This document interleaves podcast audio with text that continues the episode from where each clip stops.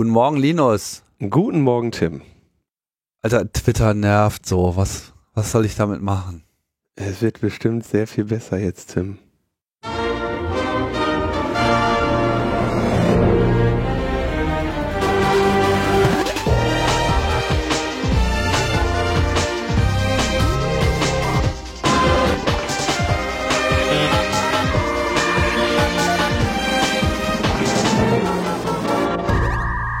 Logbuch Netzpolitik Nummer 429 vom 5. Mai 2022. Immer noch. Das Jahr ist stabil.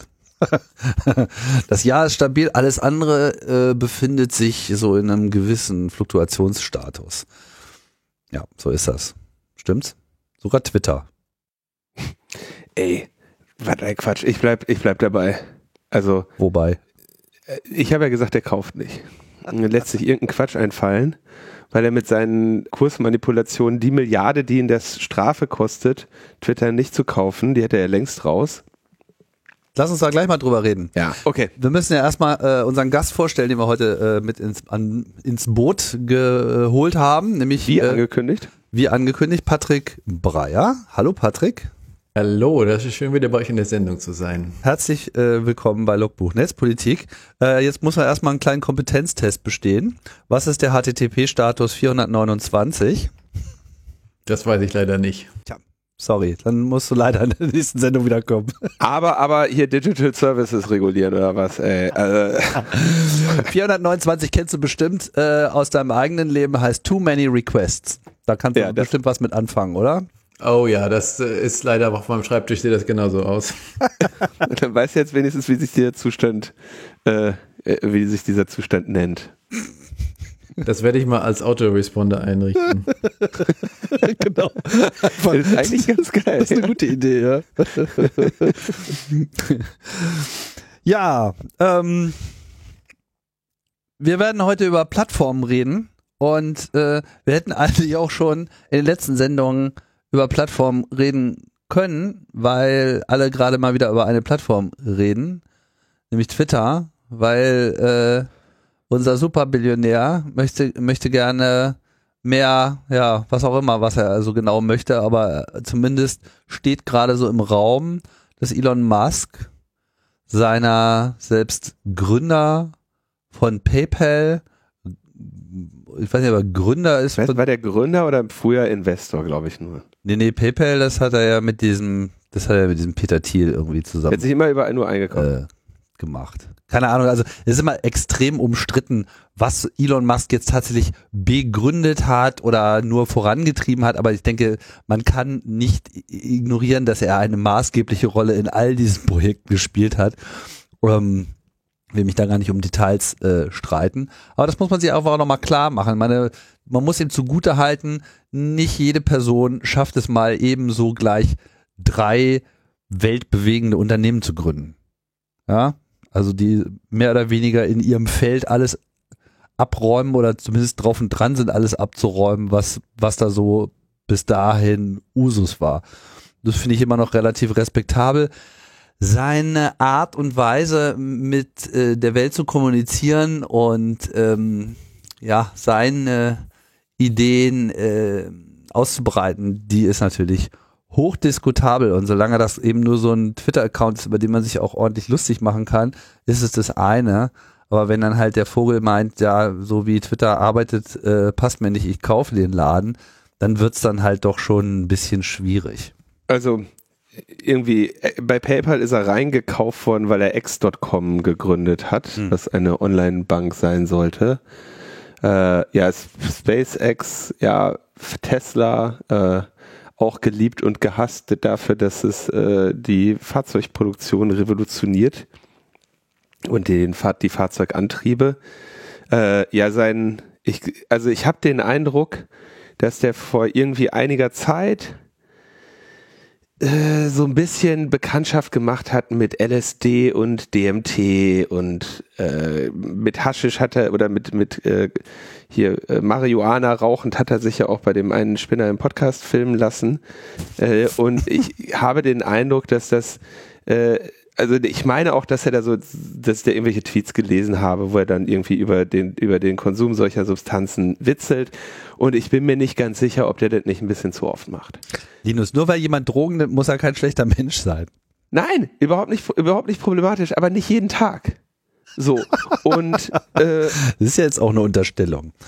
Naja. ich, so, und ich habe, den, also der Mann macht ein paar Dinge, die einfach, ähm, sag ich mal, nicht der äh, dem Verantwortungsbewusstsein gerecht werden, was ich an einen Menschen von seinem Format äh, verlange. Beispielsweise diese Pump and Dumps und Kursmanipulationen, die halt einfach mal Realität sind. Ja. Ja.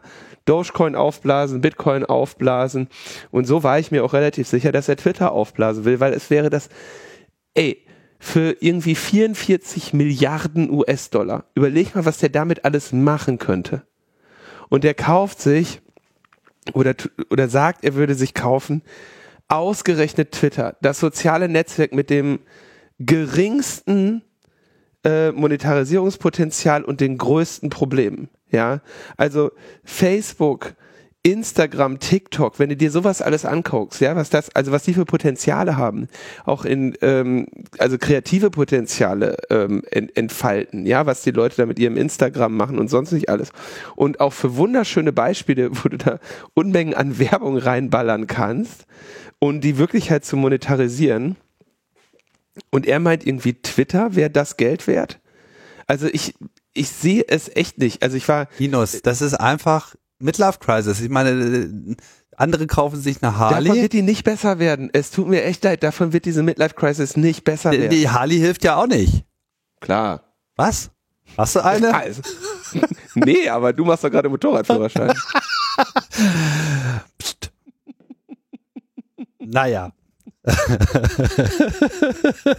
ich meine nur, okay, äh, soll es kaufen?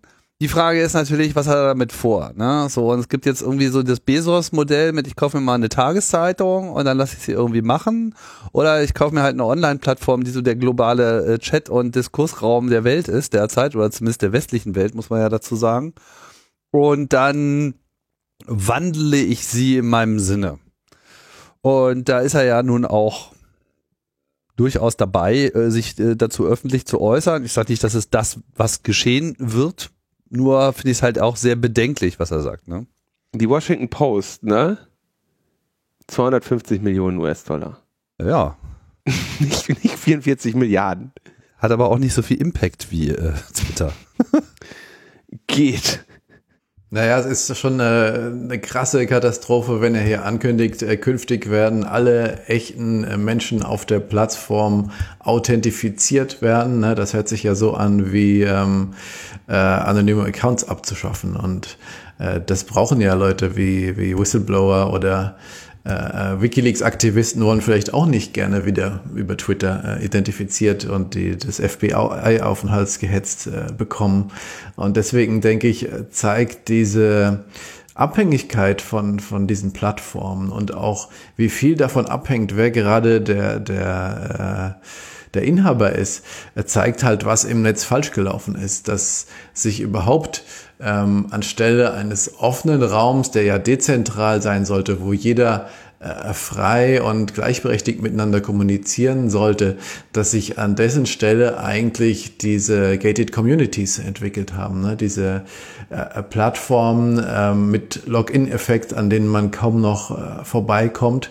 Und ähm, das ist eigentlich auch äh, das, wo man das Internet mal vom, vom Kopf wieder äh, auf die Füße stellen müsste, wo man äh, diese ähm, Monopolmacht ähm, aufbrechen und mal dafür sorgen müsste, dass unsere Werte, unsere Rechte auch, auch im digitalen Raum wieder durchgesetzt werden.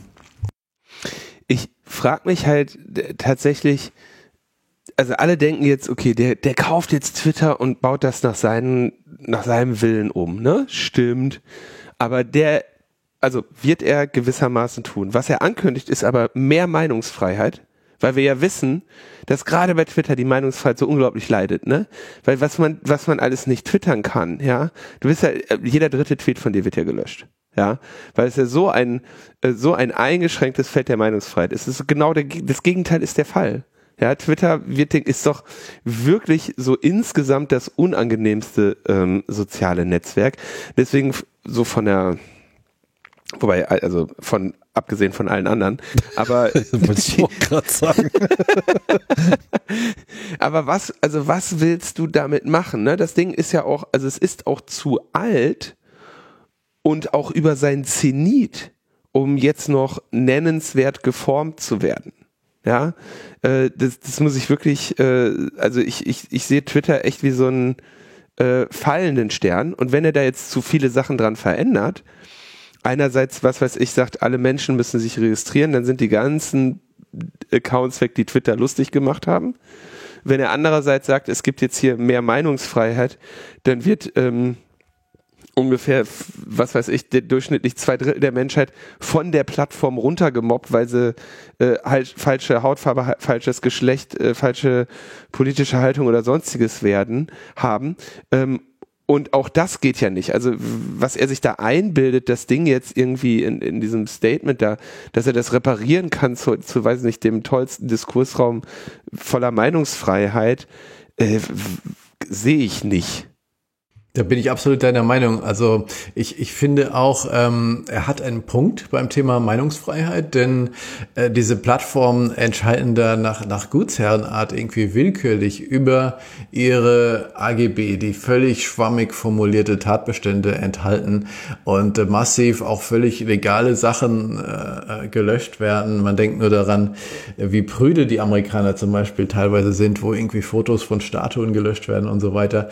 Also diese äh, Meinungswillkür da bei den Plattformen ist ein riesiges Problem, dass nicht äh, die, die Gerichte entscheiden oder die Gesetze entscheiden, was ist legal, sondern irgendwelche unterqualifizierten äh, Moderatoren der Plattform. Aber dass äh, Musks Übernahme da was dran ändern wird, das wäre ja total naiv, das anzunehmen. Ne? Er setzt dann seine eigenen Maßstäbe an und das wird äh, genauso willkürlich sein. Deswegen, das, das wird das Problem im Endeffekt auch nicht lösen. Aber das wird ja äh, wahrscheinlich auch, wenn ich das richtig verstehe, gar nicht so einfach, zumindest in Europa, weil die Möglichkeit eines Einzeleigentümers mh, hm, über so ein, eine derart einflussreiche Plattform nach Gutsherrenart zu entscheiden, äh, wird ja auch äh, sich durchaus entwickeln. Da kommen wir, glaube ich, im weiteren Verlauf nochmal zu, oder? Sicher, er muss sich natürlich an die Gesetze und Regeln halten, aber das Problem ist natürlich, was steht da drin? Und da kommen wir in der Tat nochmal drauf zu sprechen. Also sehr große Hürden und Fesseln werden ihm da leider, sage ich, äh, nicht angelegt. Hm. Okay. Jetzt gucken wir erstmal, ob er überhaupt kauft. So einfach ist das ja auch nicht. Er muss ja irgendwie auch mal erstmal 44 äh, Milliarden US-Dollar zusammentragen. Das macht man auch nicht mal von heute auf morgen. Ne, das gelingt, das ist ihm ja, glaube ich, sogar noch besser gelungen, als man meint. Also wenn er die Updates liest, hat er tatsächlich von irgendwelchen Saudis noch eine Milliarde und da noch was rausgehustet. Äh, das kriegt er irgendwie hin. Und na, dann noch die Idee, dass er die, dass er die äh, Company ja äh, privat, äh, also erstmal vom öffentlichen Handel nehmen möchte und dann aber jetzt in Aussicht stellt, dass bald die bald wieder in den öffentlichen Handel zu geben also das ist alles. Der ändert seine Meinung da auch äh, am laufenden Meter. Ich habe immer so das Gefühl, der ist so ein bisschen, ähm, äh, wie soll ich sagen, er ist so etwas äh, promisk, was, was so seine Gedankengänge betrifft. Ja, also er schleudert sozusagen seine aktuellen Überlegungen permanent in die Öffentlichkeit. Ich weiß nicht, ob das irgendwie krankhaft ist oder ob das Methode hat oder irgendwas dazwischen. Ähm, aber das sagt er ja auch selber. Ja, das kann man jetzt gut finden oder nicht gut finden. Ich würde sagen, generell ist es etwas problematischer. Ich persönlich tendiere eher dazu, erstmal irgendwas zu Ende zu denken und mich dann dazu zu äußern. So, das kann ja aber auch manchmal lange dauern. Ähm, er ist eigentlich immer so ein bisschen, ich habe immer das Gefühl, so seine Ideen sind immer so permanente so, so Beta-Versionen und er testet die dann so in der Öffentlichkeit auch. Mm, Guck mal, was mm. da so mhm. für eine Reaktion ist und ist ja auch durchaus in der Lage, dann auch von irgendeiner geäußerten Meinung einfach wieder diametral äh, sich abzuwenden und, und irgendwie eine ganz andere Richtung zu marschieren und zu sagen, ja, nee, war scheiße, äh, machen wir anders. ist auch eine gewisse Qualität drin. Ich will das jetzt nicht zu sehr loben und so weiter. Ich bin skeptisch bei ihm, weil ich ihn ähm, in einem problematischen politischen äh, Umfeld verorte. was ich bisher ihm nicht so persönlich direkt zugeschrieben habe, aber er ist halt irgendwie der alte Kumpel von äh, Peter Thiel und seine Äußerungen auch, wo er sich selber gerade so verortet und die Linken, die sind ja alle zu Vogue und der wäre ja eher so rechts von der Mitte und was, was, also was da setzt bei mir dann auch ein bisschen aus, was er uns damit vermitteln will, ja, ob das sozusagen so eine Einladung ist, an die Rechten irgendwie jetzt dann doch wieder in Scharen dazuzukommen. Ähm, I don't know. Also es wird auf jeden Fall spannend sein, das äh, zu, zu beobachten und ich hoffe, es wird nicht eine totale Katastrophe werden. Ich glaube, ich glaube nach wie vor, dass er es am Ende nicht kaufen wird, weil wie du schon sagst, der Typ ist sprunghaft. Der hat großen Gefallen daran, was einzelne äh, Äußerungen von ihm für Effekte auslösen in Märkten. Ja, ich meine, der twittert einmal Doge und irgend so Scherzcoin ist halt auf einmal Milliarden wert. Ja, ähm, also die Gesamtsumme der Coins. Ähm, äh, ich meine, der ist zu sprunghaft und würde, würde er, also und in seinem tatsächlichen Handeln, ja, in den Organisationen, die unter ihm stehen, sowas wie Tesla oder SpaceX, kommt er wahrscheinlich jeden Tag rein, labert irgendeinen Scheiß und die sagen, ja, ja, Chef, und äh, sagen, machen wir und warten einfach, dass der nächsten Tag mit einem neuen Scheiß reinkommt und gar nicht mehr weiß, was sie, was sie am Vortag nicht gemacht haben.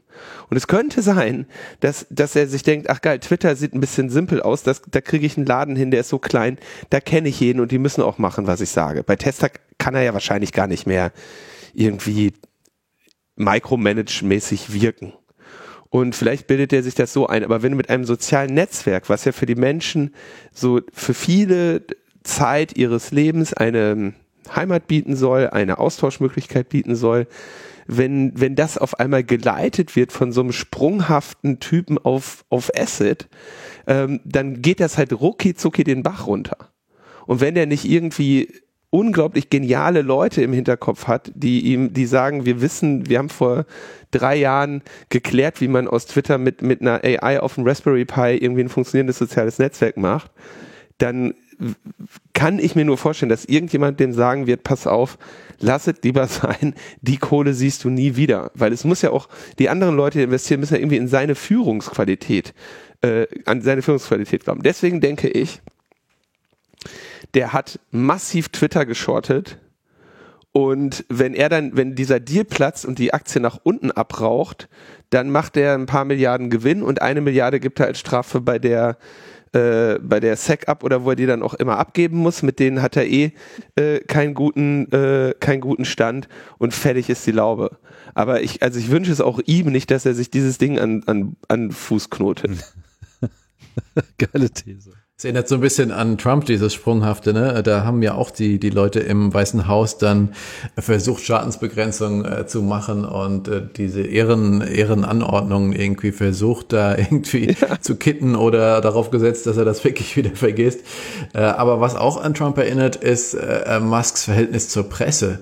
Der hat ja teilweise echt eine Verachtung auch von Journalisten. Er spricht gar nicht mit denen total intransparent oder nur mit denen, die ihn äh, hochschreiben und und ähm, das ist natürlich krass äh, bedenklich in der Demokratie.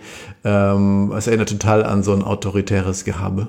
Gemessen an dem wirtschaftlichen Erfolg, den er hat, ist sein Verhalten einfach, äh, also es, es ist dem nicht angemessen. Ja, und das, äh, und also erstens den Erfolg, den er hat, den muss er irgendwo auch äh, hergehabt haben und auch dem, dem internationalen Einfluss, den er hat, das ist äh, nicht, nicht gesund, ja, wie, wie der sich wie der sich verhält. Entsprechend gab es ja auch eine ganze Menge Leute, die ähm, von dem Umstand allein schon schockiert sind, dass der hingehen kann und sagt, ich kaufe den Laden jetzt. Äh, und sich dann gesagt haben, wir bewegen uns jetzt ins Fediverse, in dem Logbuch Netzpolitik Chat-Kanal auf Slack, den Tim mal jemand mal vor einiger Zeit angelegt hat, musste ich fleißig äh, Invites rausgeben zu chaos.social und die Leute flüchten jetzt schon allein in der, in der Erwartung ins Fediverse. Was ich auf eine Weise ganz äh, interessant finde, dass mich das jetzt erstmal zunächst relativ kalt gelassen hat, ob das jetzt äh, Musk oder sonst wer kauft. Also wenn er sein Geld da verbrennen möchte, wunderbar. Ähm, gleichzeitig ich meine, Twitter war jetzt auch nicht vorher unbedingt in besseren Händen, ne? Also du willst eigentlich auch nicht im Social Network sein, was Jack Dorsey kontrolliert, ne? Muss ja auch nochmal gucken, wie der Typ inzwischen aussieht. Das, was das Ding für den, was das Ding aus seinem Leben gemacht hat, der sieht jetzt auch nicht mehr besonders glücklich aus. Aber es hat viele Leute äh, wieder in die Richtung der, der dezentralen Netze bewegt. Fand ich ja auch jetzt erstmal interessant. Absolut der beste Effekt dieser ganzen Geschichte. Genau, und der hat ja noch nichts gemacht, ja. Und wenn der, wenn der jetzt irgendwelche, also Klarnamenpflicht auf Twitter oder sowas, das weißt du, wie schnell das da sich erledigt hat. Naja. Ja, das war ja ähnlich, äh, als äh, WhatsApp das überdreht hatte, ne, mit seinen AGBs und krass nutzerfeindlichen Verhalten, haben irgendwann die Leute auch mal gemerkt, okay, wir wechseln jetzt vielleicht doch mal äh, zu Signal oder einem anderen Dienst. Nur das Problem ist, wenn du nur aus einem Netzwerk in ein anderes geschlossenes Netzwerk äh, wechselst, ähm, ist es natürlich nicht dezentral und interoperabel, wie das jetzt im Fediverse der Fall ist. Und deswegen haben wir dafür gekämpft, jetzt äh, beim Digital Markets Act auch durchsetzen können, dass dass zumindest für die Messenger-Dienste, die die marktbeherrschend sind, also Stichwort WhatsApp, dass die Interoperabilität anbieten müssen.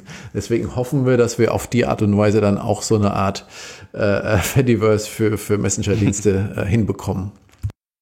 Wir haben die äh, Interoperabilität bei Messengern ja hier schon öfter mal diskutiert mit unterschiedlichen Meinungen, äh, zumindest was die Sicherheit angeht. Aber ganz grundsätzlich ist es natürlich ähm, also man sieht, dass dieses Fediverse mh, hm, zumindest für so einfache Dinge wie eben Twitter dann durchaus eine, äh, eine, eine schöne Lösung nach vorne ist.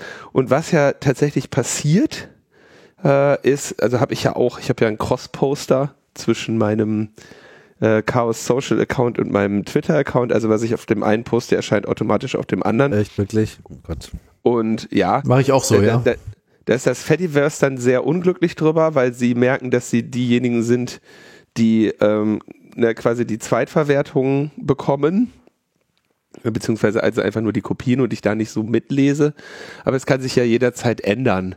Und wenn das jetzt viele Leute vorbereiten, dass sie da ihren Exit von Twitter machen, wird der halt relativ schnell sehen, dass auch mit, also ich, wie gesagt, ich halte das für, das wird man irgendwann mal sehen, als irgendwie den so. Und dann hat er PayPal und dann hat er äh, SpaceX und dann hat er Tesla und, und Boring Company und dann keinen Sinn drin gesehen. Aber okay, vielleicht, vielleicht täusche ich mich auch total. Ich mache kein Cross-Posting. Danke, Tim. Aber es gibt schon irgendwie fünf oder sechs Tim Pritlove-Accounts äh, in diesem Fediverse. Das äh, finde ich sehr interessant.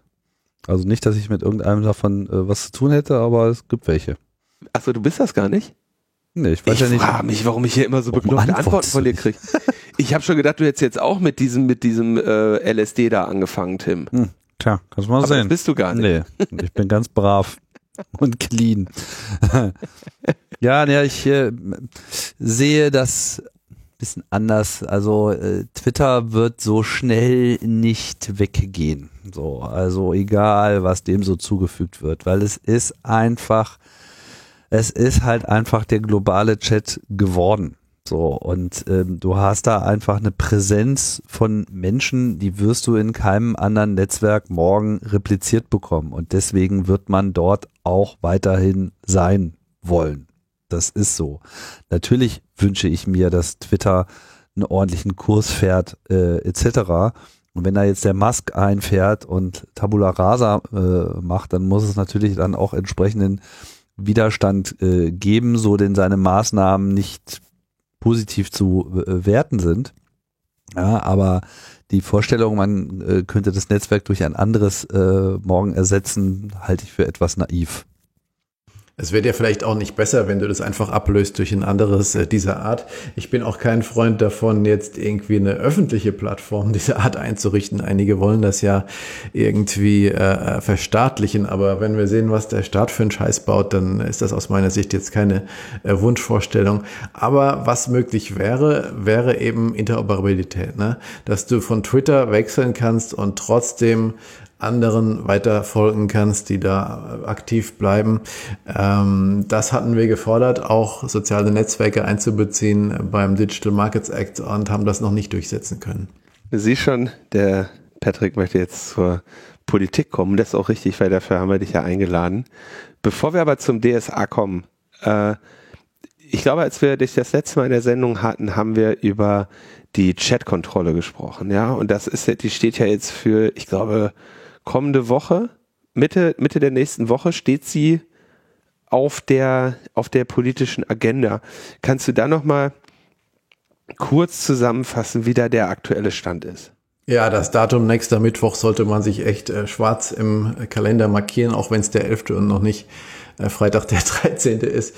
Äh, denn ähm, hier soll eine Nachfolgeverordnung vorgestellt werden, die die Chatkontrolle, das heißt die Durchsuchung aller persönlichen Nachrichten, aller äh, Fotos, die über Messenger, die per E-Mail oder auch in Chatdiensten äh, verschickt werden, also äh, die, dass die Massenüberwachung letzten Endes privater, elektronischer, digitaler Post ähm, verpflichtend machen soll. Die erste Verordnung hat das den Anbietern erlaubt. Davon Gebrauch machen ähm, Google, Facebook oder Meta, äh, Microsoft, also große US-Anbieter.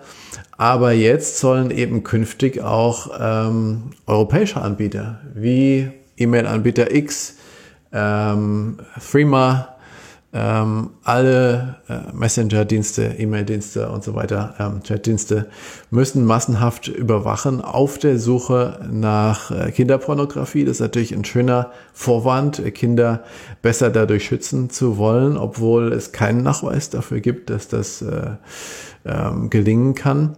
Und die Fehlerquoten massiv sind. Bis zu 86 Prozent Fehlerquote allein bei dem Hash-Verfahren, wo also nach bekannten Inhalten gesucht wird, geschweige denn von dem Einsatz künstlicher Intelligenz, die nach noch unbekannten äh, ähm, Missbrauchsdarstellungen suchen soll und wahrscheinlich eine extrem viel höhere Fehlerquote hat.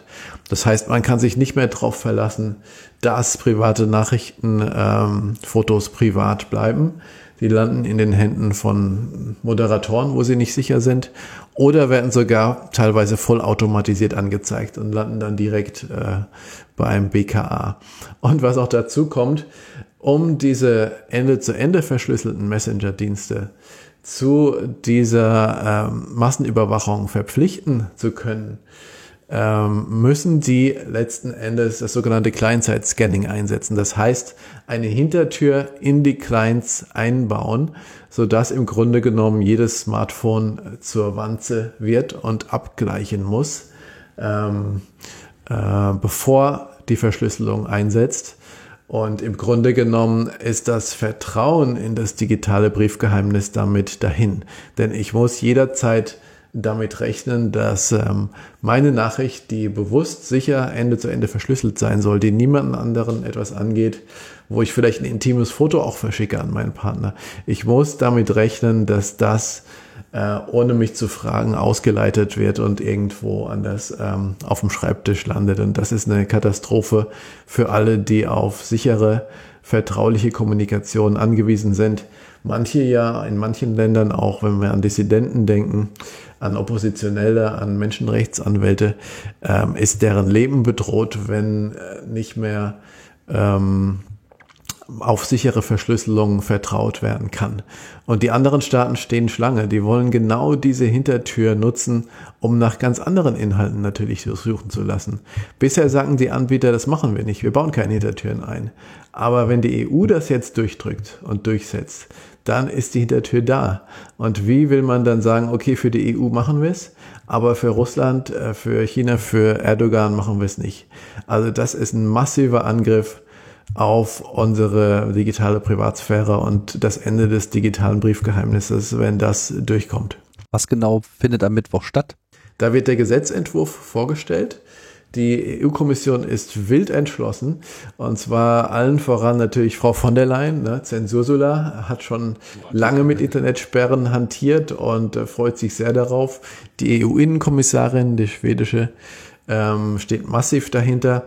Und ich habe auch vor zwei Wochen mit Frau Westhager der Vizepräsidentin für Digitales gesprochen, die ja eigentlich Liberale sein soll und eigentlich auch die, die Implikationen verstehen soll. Und die sagen ganz eiskalt, ähm, wenn es um Kinder geht, ähm, muss, muss sichere, sichere Verschlüsselung hinten anstehen. Ne? Kinder geht. Also die Sache ist doch wieder die, ne, also wie bei vielen solcher Maßnahmen, vielleicht kannst du noch mal einmal, ich habe das gerade nicht hundertprozentig äh, verstanden, die werden es ja nicht in jeden einzelnen ähm, in jeden einzelnen Messenger einbauen können, oder? Das bedeutet, sie wollen es direkt ins Betriebssystem einbauen, oder wie muss ich mir das vorstellen? Nee, nee, es ist so, dass die ähm, Betriebssystemanbieter werden nicht verpflichtet von der Verordnung, sondern die Anbieter von Messenger-Diensten.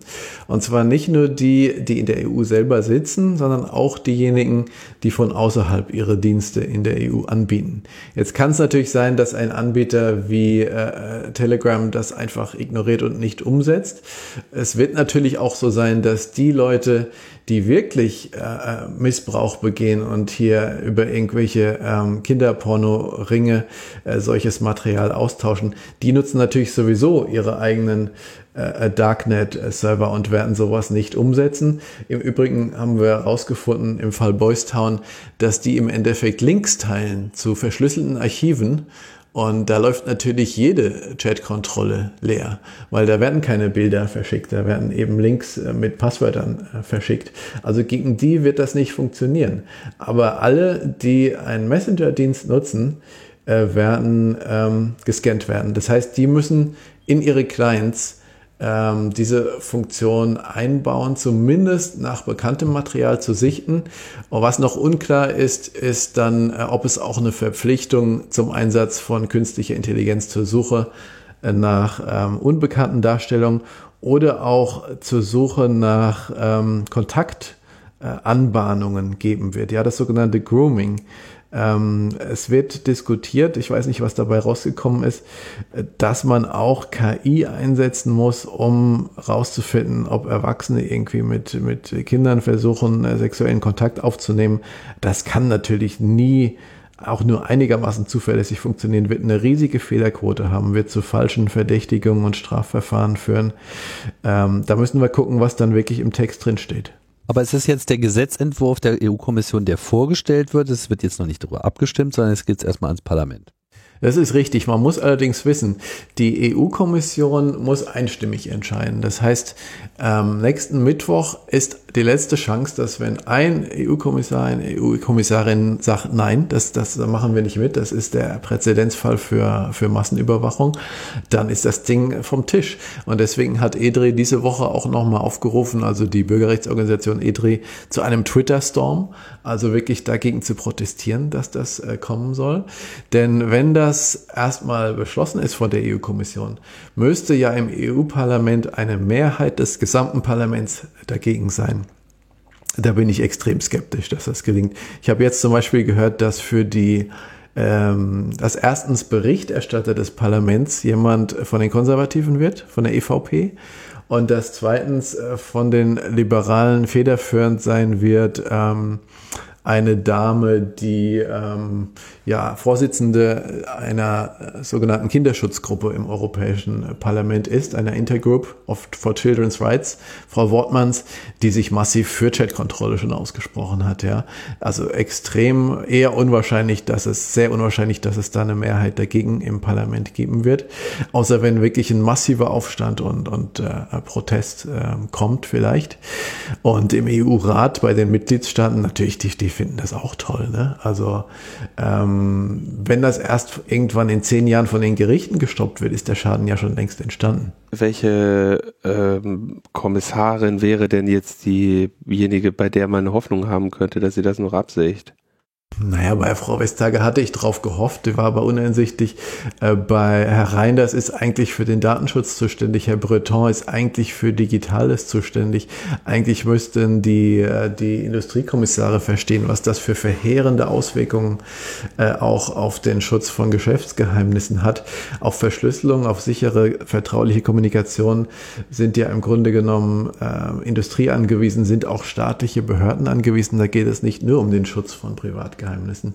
Ich habe auf meiner Homepage jetkontrolle.de, äh, glaube ich, sechs EU-Kommissarinnen und Kommissare ähm, vorgeschlagen, bei denen man mal anklopfen und protestieren könnte. Bei dem Twitter-Storm mitzumachen lohnt sich auch. Da wird, glaube ich, ganz persönlich nochmal äh, die Zensursula angesprochen. Und ich glaube, wenn wir wie bei Apple, als die das einführen wollten, einen ähnlich großen Aufschrei erleben, dann haben wir vielleicht eine Chance, das noch einzufangen. Ist aber schade, dass das immer erst passiert, wenn die Pläne schon raus sind und auf dem Tisch liegen. Vorher wäre es, wie gesagt, eigentlich einfacher. Da muss man nur eine Kommissarin, einen Kommissar überzeugen. Tja, bin mir ja immer noch nicht so sicher, ob der das Vorgehen gegen Apples Ansatz nicht kontraproduktiv gewesen ist. Wie meinst du das? Naja, ich meine, es war ja quasi äh, ein Ansatz, äh, dem, der Politik quasi ein Angebot zu machen, nach dem Motto, es gibt auch einen Weg, das zu erreichen, was ihr eigentlich wollt, ja, ohne eine Überwachung der Inhalte durchzuführen. Und der ist äh, in dem in dem Sturm natürlich dann irgendwie so nicht gesehen worden. Kann man jetzt unterschiedlicher Meinung darüber sein, aber ich fand, das war ja im Prinzip ein, eine interessante äh, politische Finte an der Stelle. Also das Problem mit dem Apple-Ansatz ist eben äh, nicht nur dass ähm, wenn du so ein Verfahren einbaust, äh, das sehr leicht ähm, ausgeweitet und auf andere Zwecke ähm, ausgeweitet werden kann, sondern auch, dass ähm, dieses Abgleichsverfahren, dieses äh, Hash-Verfahren führt in der Praxis zu einer, dazu, dass zum Beispiel die Schweizer Bundespolizei sagt, 86 Prozent der Verdachtsmeldungen, die wir bekommen, sind strafrechtlich überhaupt nicht relevant. Das heißt, die Datenbanken, die die Industrie da aufgebaut hat, äh, diese Hash-Datenbanken, sind absolut unzuverlässig, weil keiner das überprüft, ob das überhaupt äh, strafrechtlich ähm, relevantes Material ist. Offensichtlich liegen da massenhaft ähm, äh, Strandfotos und Fotos von Sportmannschaften, was weiß ich, äh, drin, die gar nicht, ähm, die überhaupt nicht äh, ähm, strafbar sind. Und äh, die Algorithmen hat auch keiner gesehen. Das ganze Verfahren ist absolut äh, intransparent. Und ähm, das wäre dasselbe Problem wäre bei Apple auch aufgetaucht, denn die haben ja gesagt, ja, sie verwenden äh, zwei äh, Hash-Datenbanken, die jetzt schon verwendet werden. Also wäre genau dieses Problem äh, 86 Prozent zu Unrecht angezeigt auch aufgetreten. Ich denke, es gibt hier ein ganz, also ein ganz anderes fundamentales Problem, das äh, auch unabhängig von 86 oder 60 Prozent ist. Mm, und das ist, es treibt die Menschen einfach nur auf andere äh, Geräte, andere Plattformen, andere Systeme. Ja? Diese Regelung, also wenn man selbst wenn man davon ausgeht, dass man sagt, okay, der, äh, der Tausch von äh, solchen Materialien ist ein Problem, das wir lösen wollen und das wäre eine geeignete Methode. Ja? Selbst wenn man davon ausgeht und sagt, das wird, mh, mm, wir machen das, weil es äh, korrekt, effektiv und sonst was ist, dann wird man ja trotzdem sein Ziel nicht erreichen, den Tausch dieser Materialien einzudämmen. Aus dem einfachen Grund, dass diejenigen, die das tun, sich Geräte suchen oder Plattformen suchen, bei denen es diese Scans nicht gibt. Ende der Geschichte. Ja, das haben wir bei den äh, Stoppschildern im Internet, die sich äh, Frau von der Leyen ausgedacht hat. Das haben wir bei ähm, Angriffen auf Ende-zu-Ende-Verschlüsselung. Am Ende haben wir oder auch bei, äh, was weiß ich, irgendwelchen Hintertüren, die in, in, in anderen Systemen sind, diejenigen, die einen, eine Motivation haben, sich dem zu entziehen, die werden sich dem entziehen. Und diejenigen, die einfach nur ganz normale Bürgerinnen und Bürger sind, die einen Messenger benutzen möchten oder ganz normale Journalistinnen und Journalisten sind, die äh, einfachen Quellenschutz äh, in Anspruch nehmen möchten für ihre Kommunikation technischer Art, die sind dann die Gelackmeierten. Ja, das sind, das ist doch das Problem an solchen Systemen. Egal wie gut oder schlecht die sind, selbst die geringste Fehlerquote ist, wenn sie auf alle Menschen dieses, äh, der, dieser Republik oder dieser Europäischen Union ausweitet, in absoluten Zahlen riesig. Und ähm, da wird einfach so gut wie keine äh, kriminelle Person unter den Betroffenen sein, äh, weil die einfach vorher wissen, dass sie für ihre Machenschaften sich etwas anderes ähm, aussuchen müssen. Ja, und vielleicht sogar so das Beste, was du mit so einem System hinkriegst, ist, dass du vielleicht die dümmsten, die dir zur Verfügung stehen, das vielleicht echt noch nicht mitbekommen haben, bis es dann auf ihrem Gerät ist. Und dann hast du vielleicht ein paar Verhaftungen, die groß in der Zeitung stehen. Und dann hat es auch wirklich die letzte gehört. Und dann ist dieses, ist dieses, Mesh, dieses Messer stumpf. Ja. Und dann hast du deine wenigen Erfolge gefeiert, sagst super. Danach entdeckst du niemanden mehr. Und dann kommt irgendwann, glauben sie wahrscheinlich drei Jahre, sie hätten jetzt den, den, den Handel oder den Tausch mit ähm, Kindesmissbrauchsdarstellungen äh, eingedämmt, bis sie auf einmal feststellt, ach Mensch, stellt sich raus, die sind einfach alle nur irgendwo anders hingegangen und niemandem ist ein Gefallen getan worden.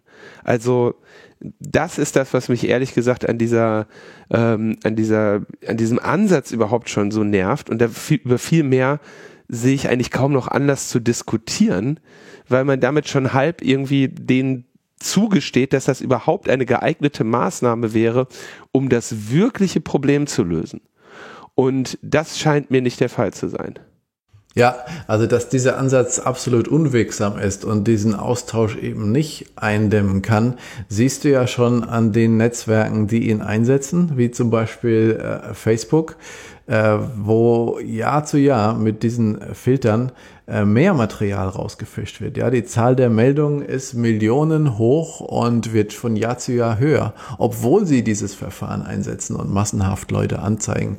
Also man sieht daran, dass es nicht wirksam ist. Und was fast noch schlimmer ist, ist, dass es ähm, Kindern und Jugendlichen sogar schadet. Zum ersten dadurch, dass ähm, in vielen Fällen auch Jugendliche kriminalisiert werden. 30 bis 40 Prozent der Strafverfahren wegen äh, Kinderpornografie im Netz richten sich tatsächlich gegen Minderjährige. Äh, oftmals eben, weil die gar nicht verstehen, auch dass solches Material nicht witzig, sondern irgendwie ähm, strafbar sein kann. Also die machen das nicht aus der Motivation Missbrauch heraus, sondern äh, weil sie es nicht verstehen. Äh, zum Zweiten ist es so, dass ähm, Jugendliche ja oft auch Bilder von sich selber äh, verschicken, ne? Stichwort Sexting. Und wenn das rausgefischt wird und äh, von irgendwelchen unterbezahlten Moderatoren äh, verkauft wird, womit die gutes Geld machen können, dann ist das eine Bedrohung der Sicherheit von, äh, von jungen Menschen, die eigentlich geschützt werden sollen durch das Verfahren. Und schließlich äh, zuletzt diejenigen Kinder, die wirklich missbraucht werden, denen schadet es dadurch, weil letzten Endes unsere Polizei geflutet wird mit Müll denn die aussortieren müssen, größtenteils völlig irrelevante Meldungen. Da wird im BKA eine ganze Abteilung damit äh, beschäftigt, äh, Irrelevantes ähm, äh, auszusortieren. Und diese Leute würden eigentlich dringend benötigt werden, um zum Beispiel verdeckt zu ermitteln. Um diese Kinderpornoringe hochnehmen zu können, brauchst du äh, Leute, die äh, da ähm, verdeckt einsteigen, eindringen, vielleicht sogar die ganzen Systeme übernehmen, äh, um die Täter wirklich zu finden. Und wenn du tatsächlich da ansetzt an der Oberfläche, wo sozusagen am, am Ende der, der ganzen Kette dann irgendwelches Material offen zirkuliert, dann gehst du total am Problem des Missbrauchs äh, ähm, selber vorbei und überlastest die Strafverfolger, die heute schon Monate, wenn nicht gar Jahre brauchen, um konkreten Verdachtsfällen nachzugehen. Und solange das so lange dauert und die so überlastet sind, geht ja der Missbrauch weiter. Es ist eigentlich ein Skandal, ähm, dass so Arbeitskraft in Ermittlungsbehörden letzten Endes verschwendet wird. Gut, ich denke, an der Stelle können wir den Themenblock erstmal ähm, abschließen, denn einen haben wir ja noch, ähm, nämlich den Digital Services äh, Act. Haben wir ja hier auch schon mal angeteasert, während der Digital Markets Act schon äh, Durchmarsch äh, unterwegs ist, ähm, stand ja jetzt sozusagen noch der zweite Teil dieser großen Reform aus. Und da kam es jetzt zu den Verhandlungen im Trilog, also der Abstimmung zwischen der Meinung der Kommission, des Parlaments und des Rates der Europäischen Union. Ja, vielleicht sollte man zu diesem Prozess nochmal selber erstmal was äh, sagen, Patrick. Wie, wie, wie siehst du diesen äh, Prozess im Allgemeinen und wie ist er jetzt hier konkret beim DSA verlaufen? Ja, bei diesen äh, Trilogen ist es so, dass man sich äh, hinter verschlossenen Türen zusammensetzt, um einen Kompromiss auszuarbeiten. Und ähm, das Verfahren ist absolut intransparent. Ähm, das führt dazu, dass äh, zum Beispiel Themen, die eigentlich gar nicht ähm, in der Parlamentsposition oder in der Ratsposition gestanden haben, ähm, plötzlich einfließen.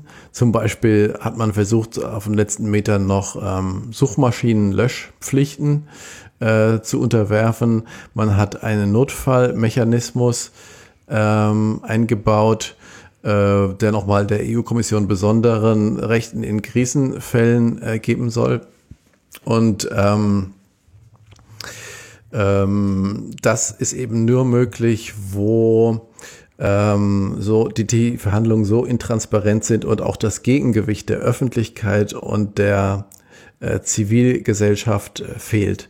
Und das äußert sich in ganz vielen EU-Gesetzgebungsverfahren, ähm, dass diese Triloge zum echten Problem werden und sich dann im Endeffekt Industrie- und Regierungsinteressen durchsetzen, wie das hier auch gewesen ist. So, was ist denn jetzt konkret rausgekommen beim Digital Services Act? Ähm, und vor allem, vielleicht sollte man das mal vor, vorweg äh, gleich äh, klären, weil ich fand die Terminologie jetzt auch in der ganzen Vorabberichterstattung immer etwas ähm, verwirrend. So, wen betrifft eigentlich dieser Digital Service Act? Also wer sind jetzt quasi die konkret äh, von dieser Regulation betroffenen Player und wie sind die definiert? Also ähm, diese Digital Services Act gilt erstmal für Vermittlungsdienste. Das heißt, ähm, die technischen Dienstleister, die man im Internet braucht, äh, seien es äh, meinetwegen Anbieter von WLAN fallen darunter, ähm, Anbieter von Proxy-Diensten, ähm, vor allem natürlich Anbieter von Hosting-Diensten, also wo man eine Webseite hosten lassen kann. Und äh, die Online-Plattformen, soziale Netzwerke äh, fallen darunter, aber auch ähm, äh, natürlich die, die riesigen äh, Plattformen wie, ähm, wie Facebook oder, oder Instagram oder TikTok sind äh, davon erfasst. Es gilt aber nicht für eine Person, die zum Beispiel eine eigene Webseite anbietet. Ja, ähm, das sind keine technischen Dienstleister. Äh, deswegen sind die von diesem Regelwerk nicht erfasst. Und das ist wichtig, wenn es zum Beispiel um Themen wie Überwachungswerbung geht. Denn äh, die sehen wir natürlich ganz oft auf Seiten von Zeitungen, von Nachrichtenportalen oder meinetwegen ein, ein Weblog, wo jetzt ähm, äh, Podcasts gehostet werden, ja, äh, die fallen gar nicht in den Anwendungsbereich des DSA. Also Podcasts sind nicht betroffen, dann ist ja alles gut. Dann können wir das Thema abschließen. Die Sache läuft. Also es gibt da verschiedene äh, Gruppen, ne, die da unterschieden werden. Also allgemein, was du jetzt gemeint hast, Vermittlungsdienste, das betrifft sozusagen alles. Das sind diese Intermediary äh, Services, aber es, es gibt dann äh, jeweils separate äh, Regulationen, die nur Hosting-Services betreiben, be betreffen oder eben nur diese großen Plattformen mit dem schönen Begriff Very, very Large, wie heißt das? Very Large Online Platform Systems? Genau, Very Large Online Platforms. Die VLOPs.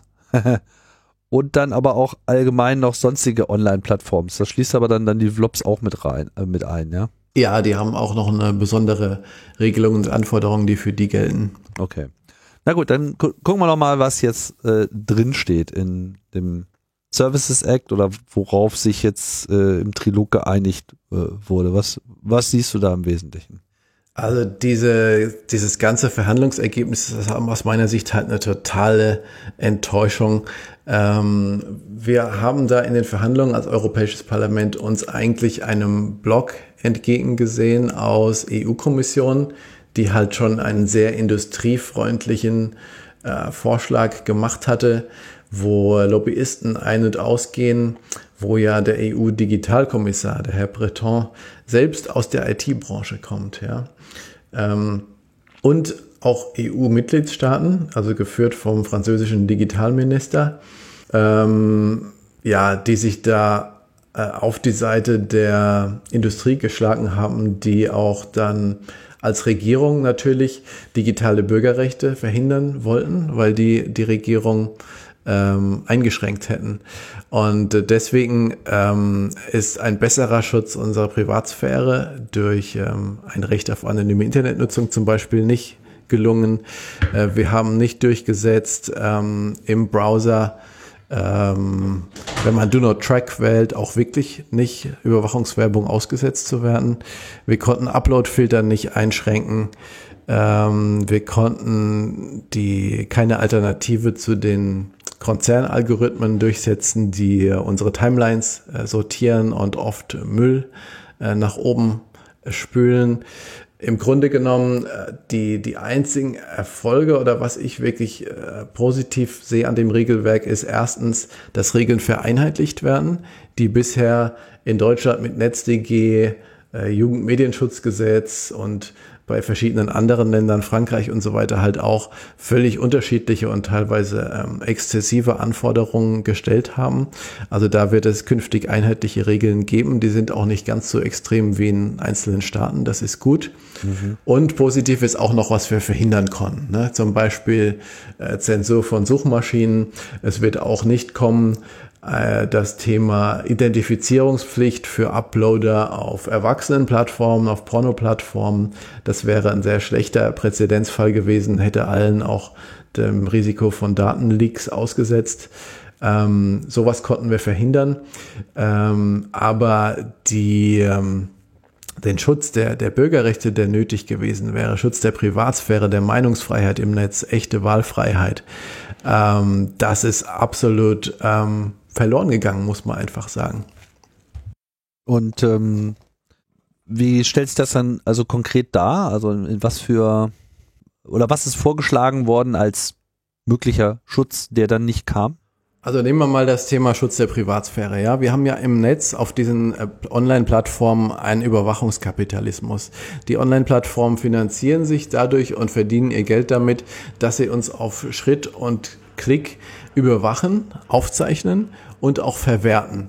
Was wir im Netz machen, man kann da wunderbar mit hoher Wahrscheinlichkeit Rückschlüsse ziehen auf unser Privatleben, auf unsere äh, sexuelle Orientierung, auf unsere politische Meinung.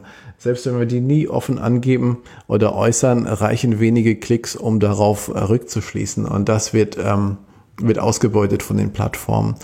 Ähm, das Parlament hatte gefordert, ein Recht auf anonyme Internetnutzung ähm, dieser Plattformen, um zu schützen vor Identitätsdiebstahl, ähm, vor Datenleaks, wie sie wöchentlich eigentlich äh, passieren, ähm, wurde abgelehnt.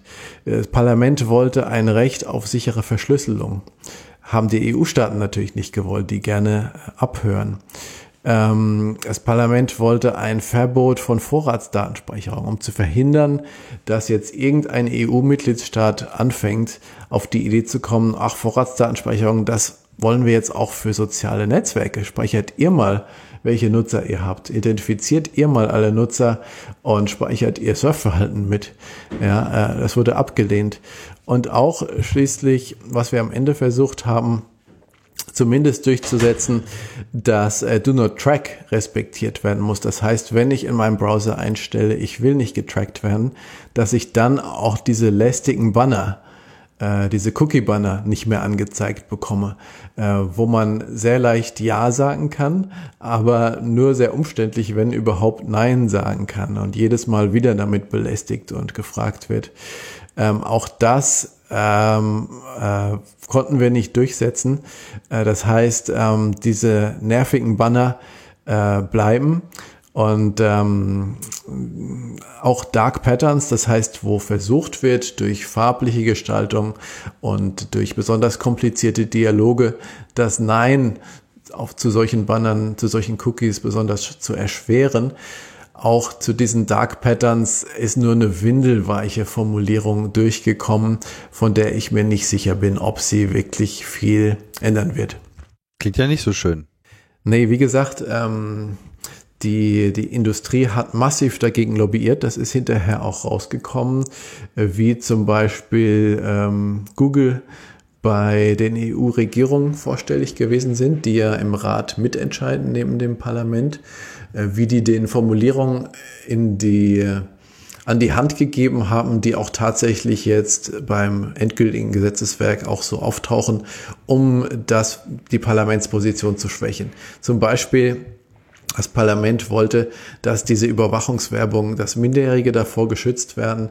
Und jetzt heißt es eben, Personen, die bekanntermaßen Minderjährige sind, äh, werden ausgenommen. Äh, das, das nutzt natürlich schon mal nicht auf Plattformen wie Google, die halt überhaupt nicht wissen, wie alt ähm, ihre, ihre Nutzer sind. Ne? Äh, oder Kannst du das nochmal äh, erklären? Was ist mit den Leuten, bei denen bekannt ist, dass sie nicht, wie war die Formulierung? Leute, bei denen bekannt ist, dass sie minderjährig sind, also die meinetwegen selber angegeben haben, ähm, sie sind minderjährig bei der Anmeldung. Und die sind dann geschützt. Genau, denen darf diese personalisierte Werbung nicht mehr angezeigt werden. Ah. Das heißt, du darfst immer noch kontextbasierte Werbung anzeigen, also die zusammenhängt mit den Schlüsselwörtern oder dem sonstigen Inhalt auf der Seite, den du dir anschaust.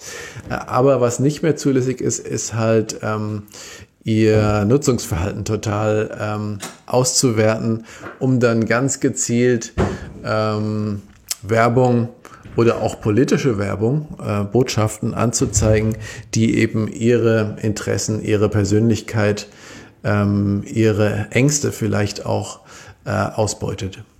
Also das, was wir eigentlich für alle haben wollten, das äh, gibt es sozusagen nur für Kinder.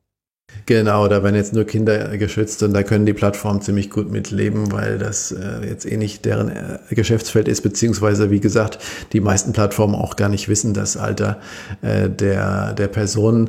Und ähm, bei, bei, bei Minderjährigen, die geben oft auch ein anderes Alter an um bestimmte Plattformen uneingeschränkt nutzen zu können. Deswegen hat das wenig gebracht. Und ähnlich ist es gelaufen äh, beim Thema ähm, besonders sensible Daten, wie zum Beispiel ähm, ähm, Krankheiten einer Person oder ihre politische Meinung, ihre sexuelle Orientierung. Das Parlament wollte eigentlich, dass zumindest verboten wird, äh, anhand von diesen Persönlichkeitsmerkmalen, diesen besonders sensiblen Persönlichkeitsmerkmalen ähm, Personen anzusprechen. Und die Formulierung wurde so verwässert, dass jetzt im Grunde genommen nur ein Verbot von Profiling draus geworden ist, was eigentlich im Grunde genommen schon jetzt äh, äh, verboten ist. Also im Grunde genommen läuft das deswegen leer. Man wird weiterhin ähm, anhand der Angaben im Profil zum Beispiel, wenn jemand angibt ähm, seine politische Meinung oder auch seine sexuelle Einstellung, kann man ihn weiterhin ähm, targeten und, äh, und ansprechen. Und das wird halt gerade äh, vor Wahlen und Abstimmungen massiv zur Manipulation eingesetzt. Vor der letzten Bundestagswahl hat zum Beispiel Herr Spahn in seinem Wahlkreis ähm, völlig unterschiedliche Werbebotschaften verwendet, abhängig davon, wer das betrachtet hat. Äh, da schon allein die, die Hautfarbe und Ethnie der Personen, die da angezeigt wurden, äh, war unterschiedlich, je nach Zielgruppe. Und ähm, das ist natürlich extrem ähm, unlautere Mittel, mit denen ja ähm, Cambridge Analytica angegeben hat, dass sie, ähm, dass sie in der US-Wahl ähm, das Ergebnis massiv beeinflussen konnten, mit denen das Brexit-Referendum ähm, beeinflusst wurde. Ähm, das ist echt eine Gefahr für die Demokratie. Nicht mehr mehr das ist äh, verboten worden. Aber diese, diese Gefahr für die Demokratie ist doch diesen Plattformen inhärent.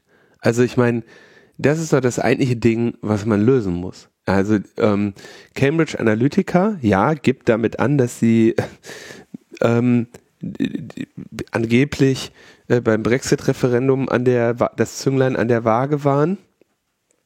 aber der eigentliche Skandal, der einzige Skandal an Cambridge Analytica war ja, dass sie nicht äh, vollständig dafür Facebook bezahlt haben, was die zielgerichtete Werbung angeht. Ich meine, das ist das Geschäftsmodell von diesen äh, Plattformen und äh, das, das ist das Problem. Ne? Das kriegt man jetzt nicht durch teilweise Einflüsse weg, weil die wurden ja nur zu diesem Zweck gebaut. Und deswegen sind sie ja auch so äh, so Milliarden schwer. Deswegen finde ich das jetzt sehr, naja, enttäuschend, wenn es da jetzt irgendeine Regulierung gibt, wo, wo gesagt wird, naja, ehrlich gesagt, ähm, läuft das ins Leere.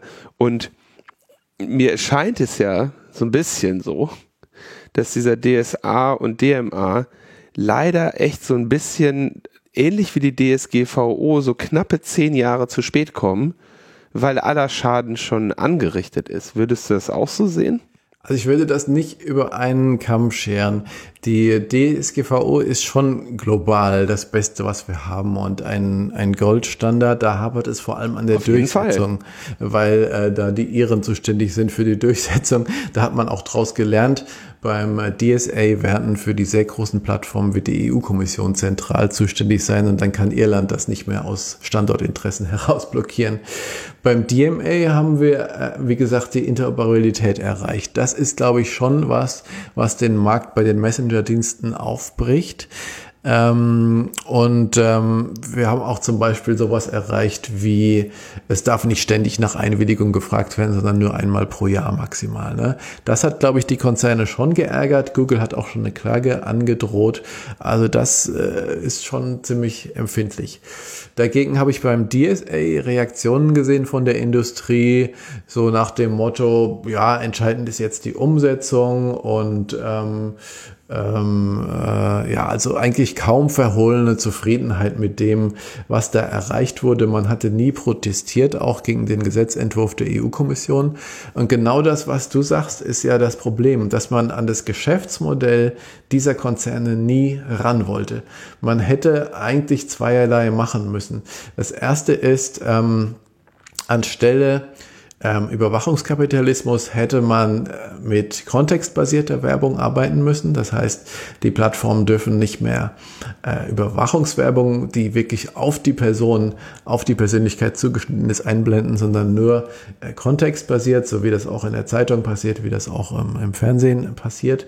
Und das Zweite ist, diese Algorithmen, die die äh, Ergebnisse sortieren und die Vorschläge sortieren und die eben dafür sorgen, dass die Ergebnisse möglichst oben landen, die die Leute am meisten aufregen und deswegen am längsten auf den Plattformen halten, so dass man ihnen möglichst viel Werbung verkaufen und sie möglichst ähm, süchtig und abhängig machen kann.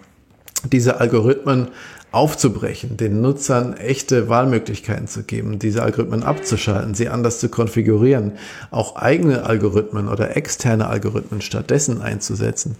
Auch das hat man nicht gemacht, um das Geschäftsmodell im Grunde genommen unverändert äh, zu erhalten und zu schützen. Und das ist das Problem, dass man glaubt, es reicht aus, ähm, trans mit Transparenz zu arbeiten. Also die Plattformen müssen halt künftig zum Beispiel Informationen über ihre Algorithmen offenlegen.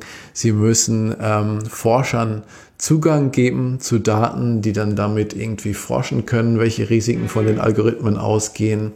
Man glaubt, es reicht aus, dass die Plattformen sich auditieren lassen müssen. Die sehr großen jedes Jahr müssen sie sich an einem Audit unterziehen. Das Problem ist, die Plattformen wählen selbst aus, wer diesen Audit vornimmt. Ja, also es ist absurd. Äh, man glaubt, es reicht aus, sogenannte Codes of Conduct zu machen, wo die Plattformen sich freiwillig selbst verpflichten, bestimmte Probleme ähm, anzugehen. Aber wer ist denn, wer ist denn der Aufsichtskörper dafür? Also äh, also wenn die sich da auditieren lassen müssen, das also immerhin, ja, das sind, das, aber üblicherweise, wenn du dich für, für etwas auditieren lassen musst, klar kannst du deinen Auditor frei wählen, der ist aber dann nach irgendeinem Standard zugelassen oder so. Und ähm, der Audit muss einem irgendeiner, naja, was weiß ich, B, BNetz A oder BSE oder irgendjemandem äh, vorgelegt werden, und dann wird geprüft, ob er den Kriterien entspricht.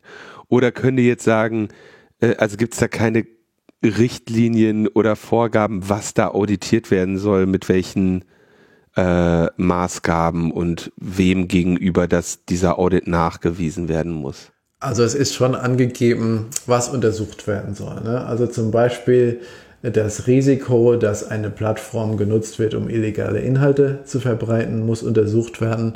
Aber auch das Risiko, dass auf einer Plattform ähm, ja, zum Beispiel Gesundheitsrisiken davon ausgehen, ist ja viel diskutiert worden im Fall ähm, Instagram und, und Minderjährige. Oder ähm, ja, sonstige Risiken für die Demokratie auch, äh, Stichwort Desinformation und so weiter. Also man muss die sogenannten systemischen Risiken ähm, untersuchen und überprüfen lassen. Die ähm, Auditoren sollen dann Vorschläge machen, ähm, wie man ähm, sozusagen besser ähm, diesen Risiken begegnen und abhelfen kann. Äh, man muss dann auch, die Plattform muss dann auch sich dazu erklären und sagen, was sie umsetzt und was nicht, warum. Und ähm, es gibt auch eine Vorschrift, die vorschreibt, die Plattformen müssen ähm, systemischen Risiken mit ähm, wirksamen und verhältnismäßigen Maßnahmen begegnen. So, und es ist, da ist dann eine, Liste von Beispielen drin, wie Sie das machen können. Zum Beispiel durch mehr Personal, indem Sie ähm, Ihre Algorithmen verändern, wird als Beispiel auch durchaus genannt, ähm, indem Sie Ihre Meldeverfahren verändern. Also es gibt eine ganze Reihe von Vorschlägen darin. Ähm, was aber letzten Endes davon zur Pflicht wird, das entscheiden dann im Endeffekt die Aufsichtsbehörden und die Gerichte. Denn im Gesetz selber wird das nicht vorgegeben. Wer sind die Aufsichtsbehörden?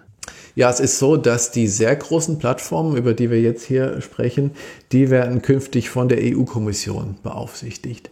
Und ähm, der Vorteil daran ist, dass eben nicht länger Irland, was sonst als Sitzstaat eben zuständig wäre, siehe Datenschutzgrundverordnung, dass nicht länger Irland die protegieren kann aus Standort- und Industrieinteressen heraus.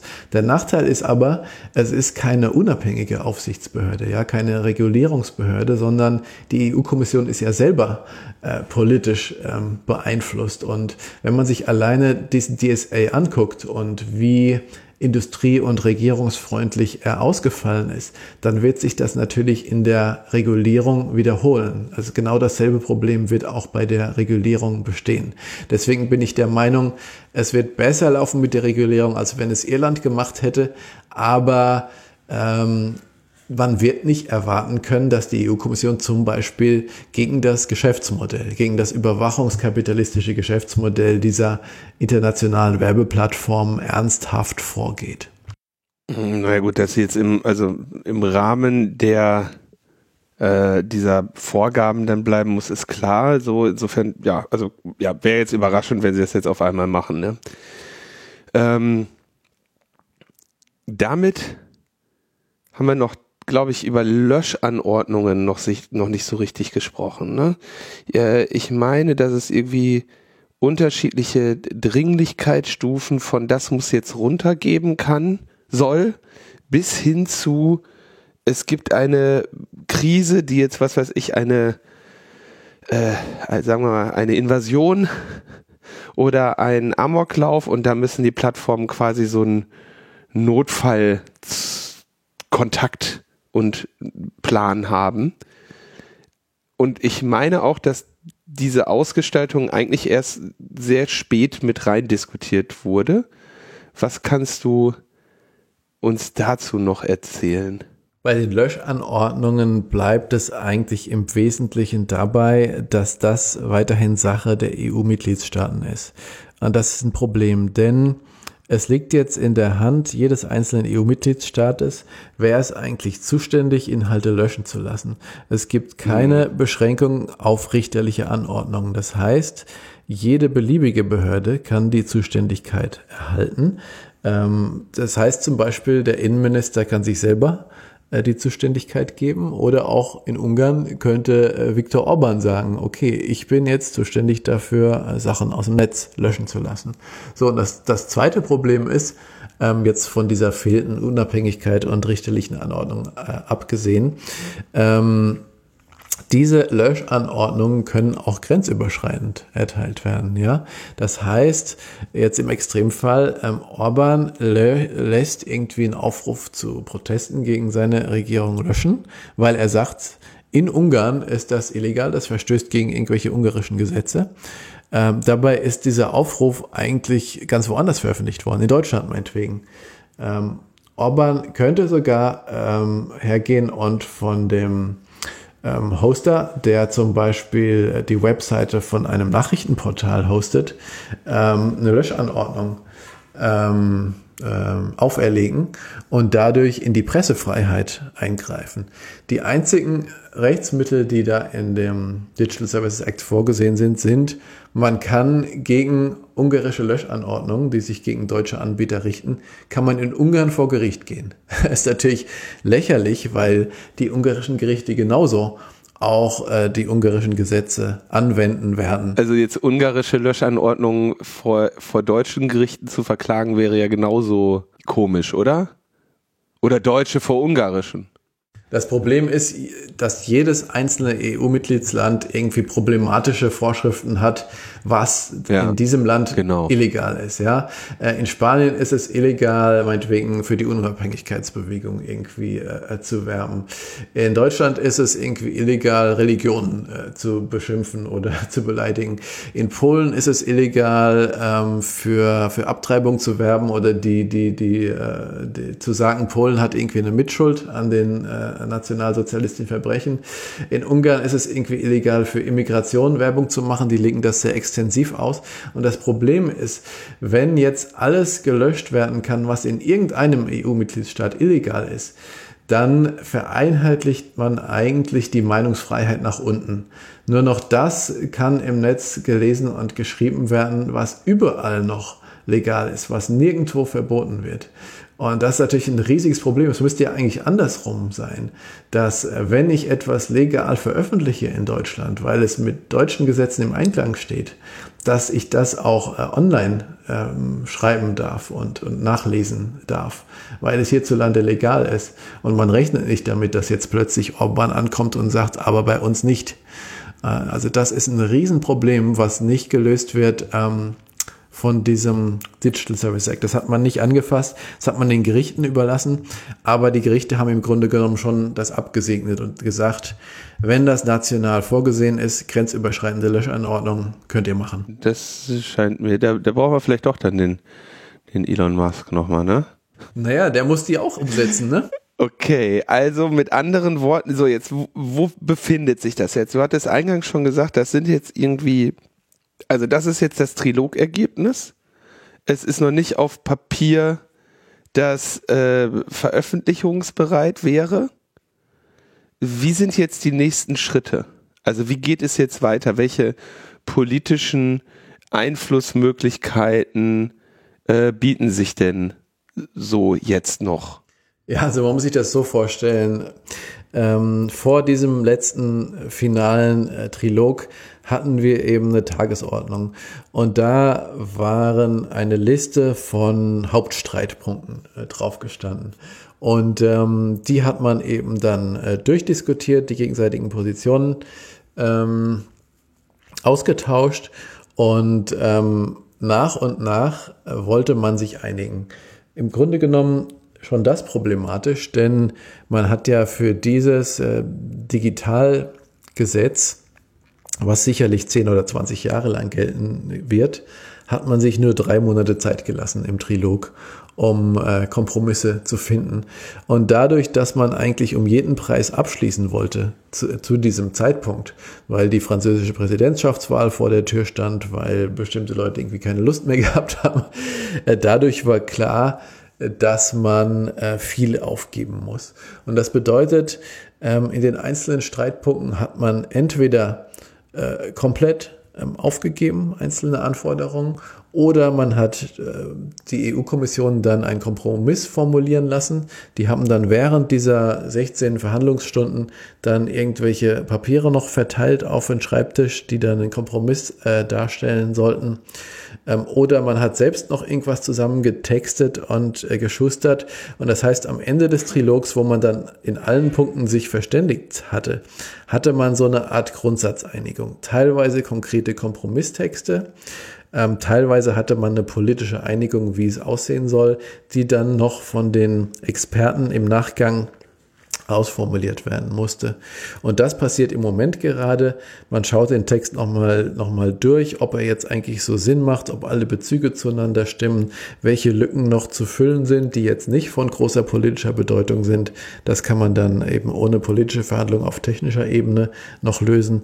Und erst wenn das alles bereinigt und geklärt ist, dann wird es einen Text geben, der dann voraussichtlich im Juni dann auch vom Europäischen Parlament äh, noch abgesegnet werden soll.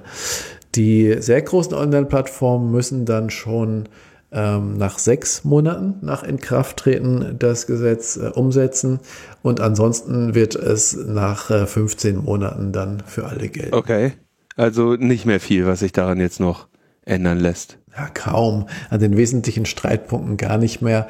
Es geht dann noch um, um Formulierung im Einzelnen. Das kann auch mal wichtig sein, ähm, zum Beispiel äh, bei der Frage, ob äh, DNS-Resolver geschützt werden. Wir sehen ja in Deutschland gerade, dass äh, da äh, bestimmte Dienste verklagt werden, dass Rechteinhaber äh, wollen, dass da Zugriff zu äh, illegalen äh, Informationen oder Urheberrechtsverletzungen irgendwie schon auf technischer Ebene gesperrt werden. Also solche äh, kleinen Formulierungen können schon auch große Auswirkungen haben. Da muss man ganz genau ähm, hinschauen, wie dann die Formulierung letzten Endes aussieht. Aber die großen politischen Streitpunkte, jetzt äh, Schutz der Privatsphäre, Schutz der Meinungsfreiheit im Netz, äh, Algorithmenregulierung, äh, die sind, äh, da hat man im Grunde genommen einen Deal gemacht. Wie wäre jetzt dein Fazit zu dieser Sache? Also war es die, war es die Arbeit wert? Wie würdest du insgesamt darauf blicken?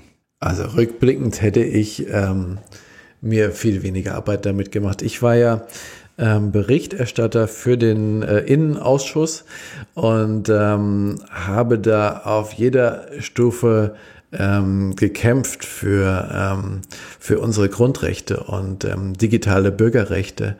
Und es ist klar und im Prozess imminent, dass man auf jeder Stufe dann zurückstecken und Kompromisse schließen muss. Ja, das war im Ausschuss schon so, wo ich mich mit allen Fraktionen verständigen musste. Dann war das so im federführenden Ausschuss, die auch nur einen Teil von unseren Empfehlungen übernommen haben.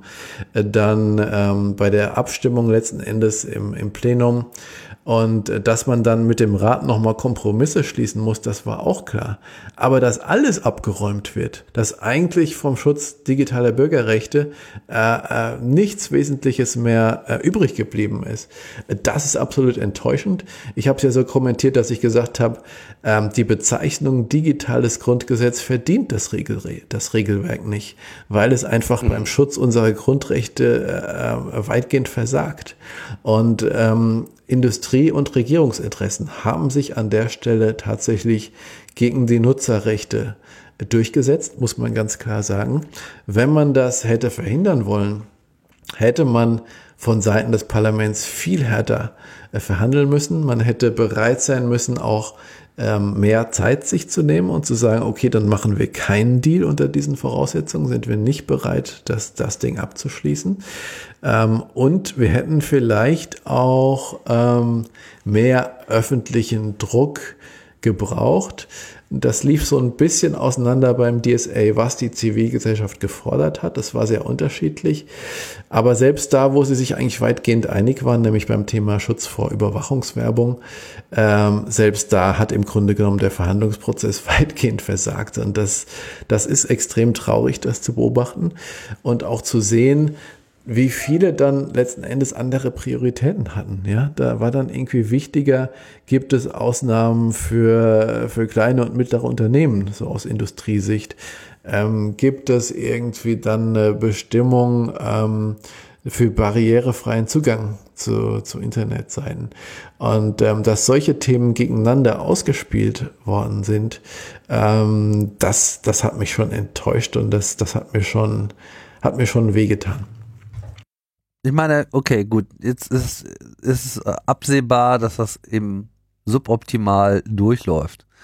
Erfahrungsgemäß gibt es ja aber dann doch durchaus auch noch im Rahmen der äh, Implementierung all dessen Potenzial für Widerstände. Ich meine, es ist ja jetzt auch nicht alles unwiederbringlich verloren, weil äh, kann sich ja auch ändern, beziehungsweise es wird sich ja dann auch entsprechend ähm, erstmal beweisen müssen, dass das irgendwie so durchsetzbar ist. Also ich habe meine Zweifel, was so diese äh, Aspekte, also auch schon, was wir über Chatkontrolle gesprochen haben, sehe seh ich solche Realitätsgrenzen, ja, dass, dass es zwar jetzt irgendwie einen formulierten politischen Wunsch gibt, der dann auch tatsächlich Gesetzesqualität hat und Gültigkeit hat, aber sich irgendwie real nicht unbedingt durchsetzen lässt, weil einfach die Widerstände äh, zu groß sind.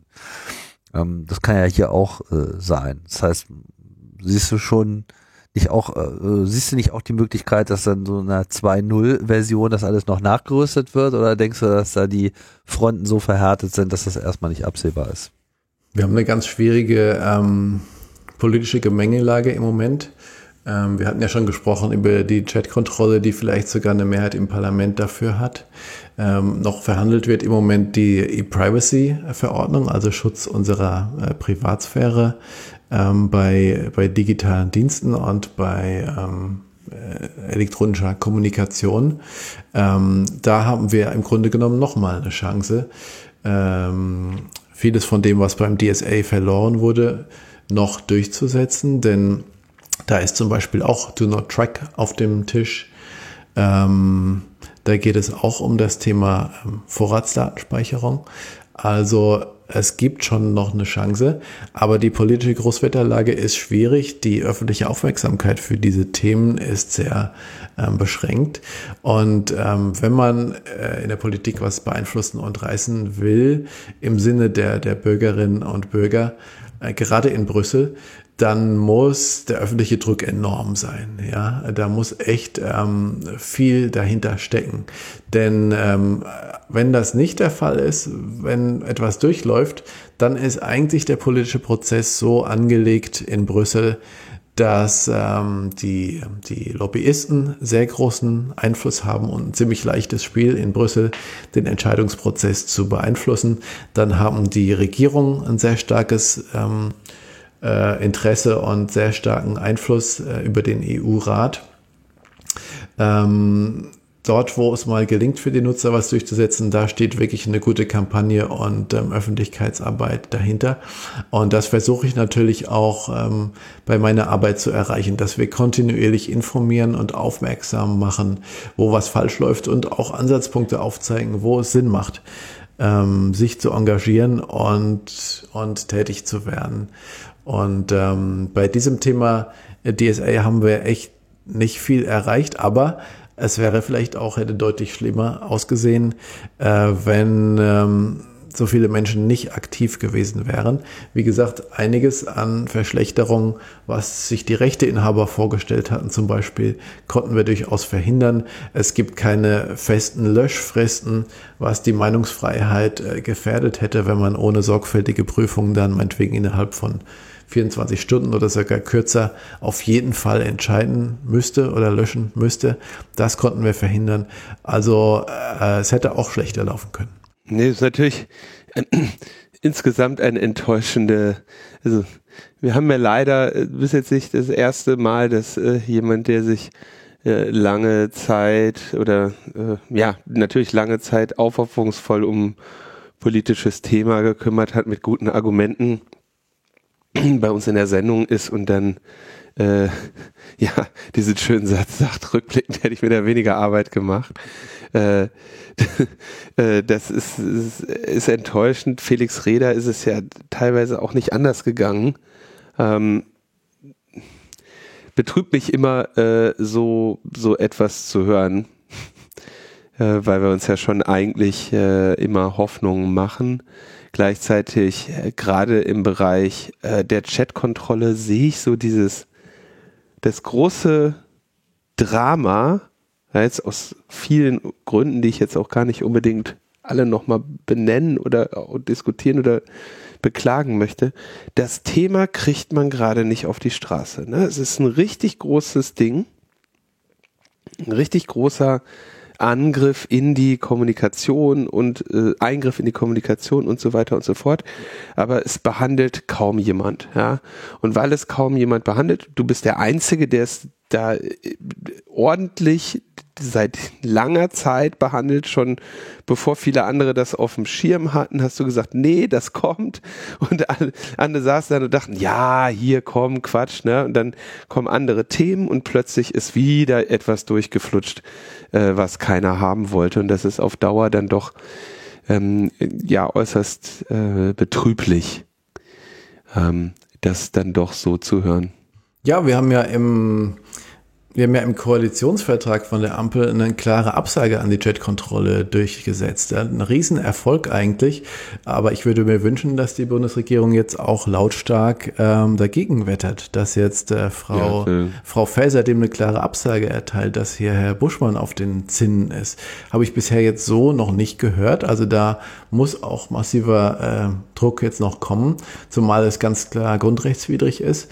Und wir haben in Europa echt das strukturelle Problem, es gibt keine europäische Öffentlichkeit. EU-Themen haben es von vornherein schwierig in der Presse und auch die Zivilgesellschaft ist halt in Europa noch nicht so schlagkräftig vernetzt, dass sie es auch nur annähernd aufnehmen könnte, halt mit mhm. der Industrielobbyisten zum Beispiel. Ne? Ähm, das, äh, da, da sind wir noch nicht organisiert genug. Ich glaube auch, dass die, die Proteste gegen Artikel 13, Artikel 17 daran gescheitert sind, dass sie sich halt auf einige EU-Länder sehr stark konzentriert haben, aber äh, in, in Frankreich, in Italien, in Spanien das überhaupt kein Thema gewesen ist. Also das ist echt eine große Aufgabe auch, auch vor uns, die noch vor uns liegt, da ähm, für mehr Einfluss und ähm, Mitbestimmung auch zu sorgen und für eine schlagkräftigere Vernetzung auf EU-Ebene, äh, um da wirklich auch für eine Politik im Interesse der, der Menschen und der Nutzer auch äh, zu sorgen die eigentlich kaum eine Rolle spielen und auch äh, kaum gehört und gerne ignoriert werden. Das ist auch ein schönes Schlusswort. Oder, äh, naja, nicht schön, aber ein Schlusswort. Immerhin. Soll ich noch was Schönes sagen? Ja, mach mal. Ja. Wir haben äh, diese Woche eine große Mehrheit dafür gekriegt, dass das Europäische Parlament kein biometrisches Anwesenheitsregister einführen will. Es gab den Ehrenplan, äh, dass die Abgeordneten doch bitte schön per Fingerabdruck sich äh, anmelden sollten, wenn sie ins äh, Parlament kommen, weil das ja natürlich viel sicherer wäre als per Unterschrift, wie es bis jetzt läuft, oder auch per Anwesenheitskarte oder ähm, Smartphone oder so. Nein, es muss der biometrische Fingerabdruck sein. Und ähm, dass, dass wir das stoppen konnten und so eine große Mehrheit dagegen hat, das macht mir Mut, weil die Leute ja oft anfangen, erst über was nachzudenken, wenn es sie selber betrifft. Und wenn jetzt über 400 Abgeordnete sagen, also eine Zweidrittelmehrheit ungefähr, äh, wir wollen da nicht unsere Fingerabdrücke für hergeben, ähm, weil es andere Möglichkeiten gibt, weil Biometrie vielleicht doch nicht so eine gute Idee in diesem Einsatzbereich ist, das macht mir Hoffnung für äh, zukünftige Schlachten, wie zum Beispiel Verbot biometrischer Massenüberwachung. Das steht zur Entscheidung an, dass wir sowas erreichen und ähm, gewinnen können. Yay. Geil. Boah. Wenn es um sie selber geht, haben sie doch noch eine. nee, das finde ich ja spitze, Patrick. Das, also das ist ja so eine schöne Nachricht. Ja. Das, das wir Macht nicht am Anfang hatten. Es ist ein Anfang, ne? ja, nee, toll. Endlich, endlich sind wir am Anfang angekommen. endlich, mach noch einen Jingle. Die gute Nachricht. Komm, rein damit. Ja. Patrick, vielen Dank. gerne, gerne. Linus muss ich erstmal wieder einfangen. Komm, sag auch nochmal Tschüss. Ciao, Patrick. Vielen, vielen Dank, dass du dir die Zeit genommen hast. Ich danke Wir euch. Wir wissen, dass das in deinem Alltag als Parlamentarier nicht so einfach war. Deswegen vielen herzlichen Dank. Genau. Das gehört absolut zu meinem Job dazu. Ich danke euch. Hm. Tschüss. Ciao, ciao. Tschüss. So, Linus. Ja. Ja, wundert mich nicht, dass du einen Motorradführerschein jetzt machst. Nee, warum? Ja, also bei den Aussichten ist es jetzt eigentlich auch egal, ob man irgendwie unter die 220 Baum km/h. Organspender geht, oder? Stimmt. Endzeitstimmung. Geil. Oh, da kommt doch der Fahrtwind gleich noch viel besser. So richtig schön rein in die Apokalypse reinsausen. Mhm. Mit dem letzten Tropfen Benzin. Benzin. Ich fahre doch nicht Nein, mit Benzin. Elektroharley. Mit dem Ich fahr gar kein Elektroharley mit einem riesigen Lautsprecher hinten dran. Kennst du diese South Park Folge? Wo die, wo die irgendwie eine Moped-Gang machen? Nee, Und ich der, vielleicht kann ich mich auch nicht dran erinnern, aber die, die rennen dann, die, haben- die haben irgendwie, glaube ich, keine Motorräder und oder irgendwie müssen auf jeden Fall immer selber machen. Ach so, Ritter der Kokosnuss mäßig so. Ja, genau, so Ritter der Kokos. Ritter der Kokos Harley. Ja. Weiß nicht genau, was das ist. Ja, ja. Mal gucken, wie das alles so ausgeht und so. Ja. Kannst du, kannst mich ja mit deinem Fixie begleiten. Kann man Das ist da. ja kein, das ist ja kein Midlife-Crisis-Fixie. Das ist ein, Ach so, ach so, nicht? das ist ein Sportgerät, mein Freund. Das hätte ich jetzt auch gesagt. Außerdem hat das eine höhere Reichweite als dein Elektromofa. Das wollen wir noch mal sehen. Na gut, Leute, damit wünschen wir euch einen äh, erfreulichen Wochenausklang. Ihr habt ja, ihr, wusst, ihr wusstet ja, worauf ihr euch einlasst, wenn ihr hier. Äh, ne? also es ist ja nicht so, dass es jetzt irgendwie überraschend kommt. Aber äh, so ist es nun mal. Ne? Aber Und, ja. und hört mit dem Alkohol auf, ihr wisst, durch Trinken wird es auch nicht besser. Und den Drogen. Sonst kauft ihr noch Twitter am Schluss. das kann schnell mal passieren. Ja. Ich guck noch mal, ob ich nicht noch irgendwo 44 Milliarden rumliegen habe, dann, dann kaufe ich einfach Twitter. Was hältst du denn davon? Wird auch nicht besser, ne? Ich finde, niemand sollte Twitter kaufen. ich fand, das war genau da. Einem gehört's ja jetzt sowieso. Also das, äh, Der Twitter-Aktienkurs hatte sich damit abgefunden, dass aus dem Laden nichts mehr wird, was kommerziell wertvoll ist. Und das war eigentlich auch ganz okay. naja. Also Twitter und Logbuch Netzpolitik haben auf jeden Fall eins gemeinsam. Das geht so schnell nicht weg. Leute, ich sag Tschüss, bis bald. Das war's. Ciao. Bis denn.